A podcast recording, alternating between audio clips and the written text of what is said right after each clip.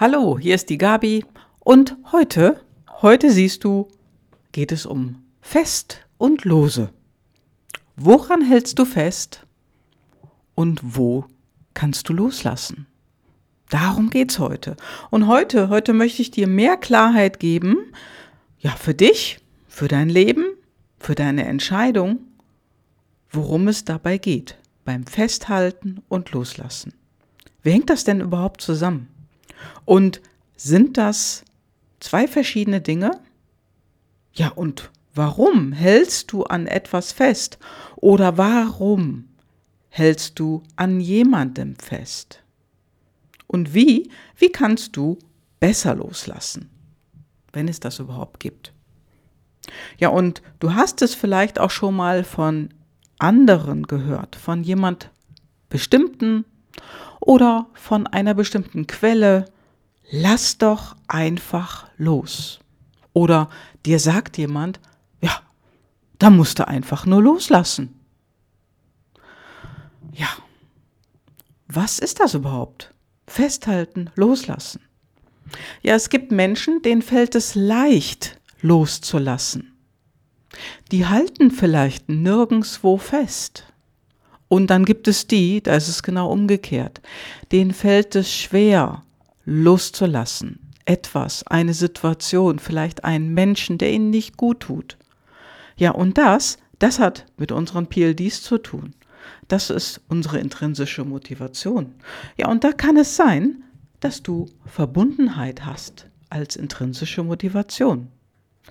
Darüber willst du emotional verbunden sein und da fällt es dir einfach schwer, jemanden loszulassen auch wenn dir die andere Person nicht gut tut.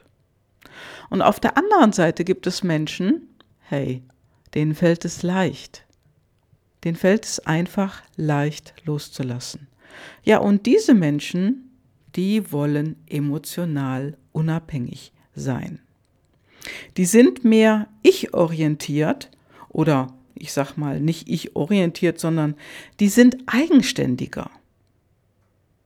Und auf der anderen Seite, die verbundene Person, die hat ein größeres Zugehörigkeitsgefühl. Die will emotional dazugehören, die will dabei sein, ist teamorientiert und solchen Menschen fällt es einfach schwer.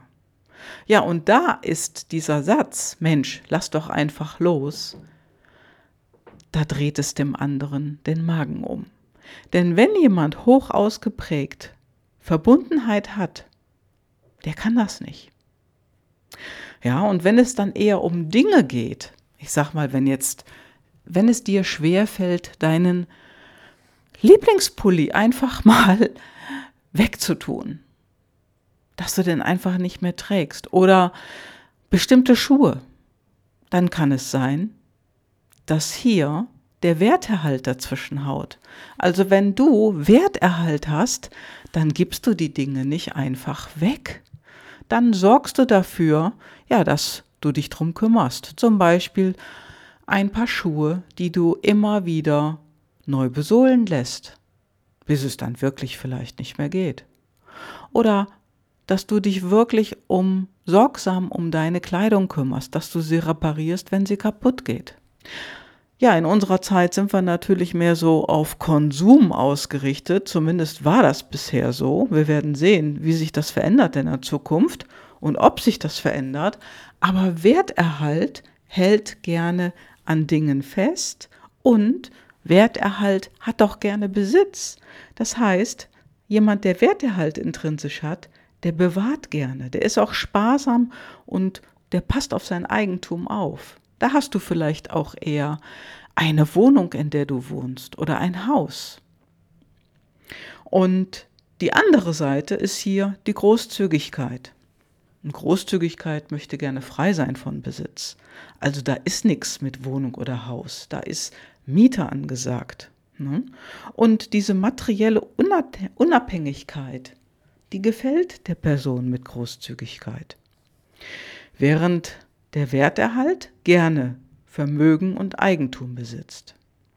Ja, Sammlungen gehören beispielsweise auch dazu. Also wenn jemand, den du kennst oder vielleicht du sogar selber, gerne etwas Bestimmtes sammelt.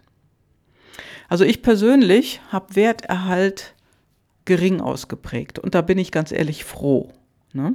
Ich passe auch auf meine Sachen auf und irgendwann, wenn sie durch sind, sind sie durch. Dann tue ich sie auch weg. Ne? Also ich wohne auch zur Miete. Ich muss nicht in einer Eigentumswohnung wohnen und mich verschulden dabei. Also das nicht. Und da bin ich auch froh, dass das bei mir kleiner ausgeprägt ist. Ne? Und die Verbundenheit und die Unabhängigkeit, das, das ist eher, was Menschen anbelangt. Aber Wertehalt und Großzügigkeit, ja, das sind Dinge. Ja, und wenn du großzügig bist, ja, ist Geld nicht so wichtig. Und da hören wir ja auch öfters, oh, Geld ist nicht wichtig. Ja, das sagen nicht nur die Leute, die nichts haben, sondern vielleicht sind das auch großzügige Menschen. Denn jemand, der großzügig ist, trennt sich gerne auch von seinem Geld. Ja, und ich kenne eine Person, die diese Großzügigkeit intrinsisch hat und dieser Person fällt es wirklich auch schwer, das Geld zusammenzuhalten. Ne, dann funktioniert das oftmals nicht. Ne, dann wird auch etwas verliehen oder verschenkt, ja, und dann ist es weg. Das ist alles auf unsere intrinsische Motivation zurückzuführen.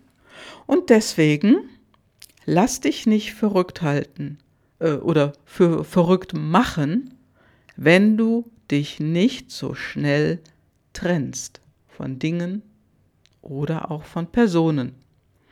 Wenn dir die Person allerdings nicht gut tut, dann sei wach darüber. Und wenn du festhältst, dann mag das eine Sache der Verbundenheit sein die du innerlich hast zu anderen Menschen. Ja, ich hoffe, ich konnte dir heute damit weiterhelfen, dass du mehr Klarheit heute hast, um festhalten und loslassen. Liebe Grüße und ein schönes Wochenende, einen schönen vierten Advent wünsche ich dir. Liebe Grüße, deine Gabi. Ciao, ciao.